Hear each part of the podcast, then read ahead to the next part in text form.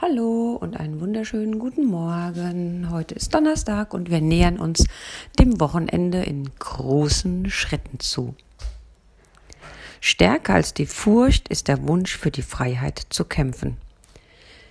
Dieser Satz stammt von Claudia Ruggerini, geboren in Italien 1922.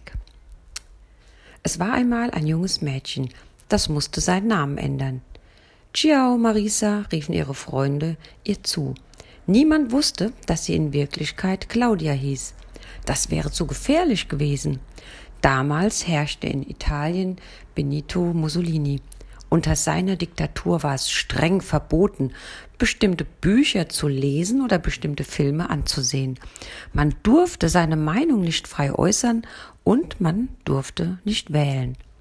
Claudia war eine Verfechterin der Freiheit und so beschloss sie, sich einer Gruppe von Partisanen anzuschließen, um mit ihnen gemeinsam den Diktator Mussolini zu stürzen. Claudias Gruppe bestand aus lauter jungen Studentinnen und Studenten. Sie trafen sich ganz heimlich nach ihren Vorlesungen, um ihre eigene Zeitung zu schreiben. Doch wie sollten sie sie unter die Leute bringen? Schließlich war Mussolinis Polizei überall. Aber Claudia war unglaublich mutig. Fast zwei Jahre lang fuhr sie mit ihrem Fahrrad von einem geheimen Ort zum anderen, überbrachte Nachrichten und verteilte die Zeitungen.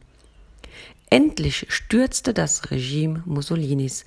Der staatliche Rundfunk verkündete, Italien sei vom Faschismus befreit. Überall strömten die Menschen auf die Straßen und Plätze, um zu feiern. Für Claudia, Marisa, blieb noch eine letzte Aufgabe.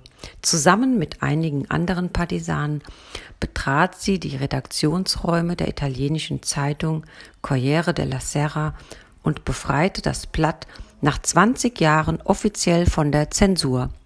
Endlich waren sie frei, wahrheitsgemäß zu berichten, und endlich durften die Freunde Claudia bei ihrem richtigen Namen rufen.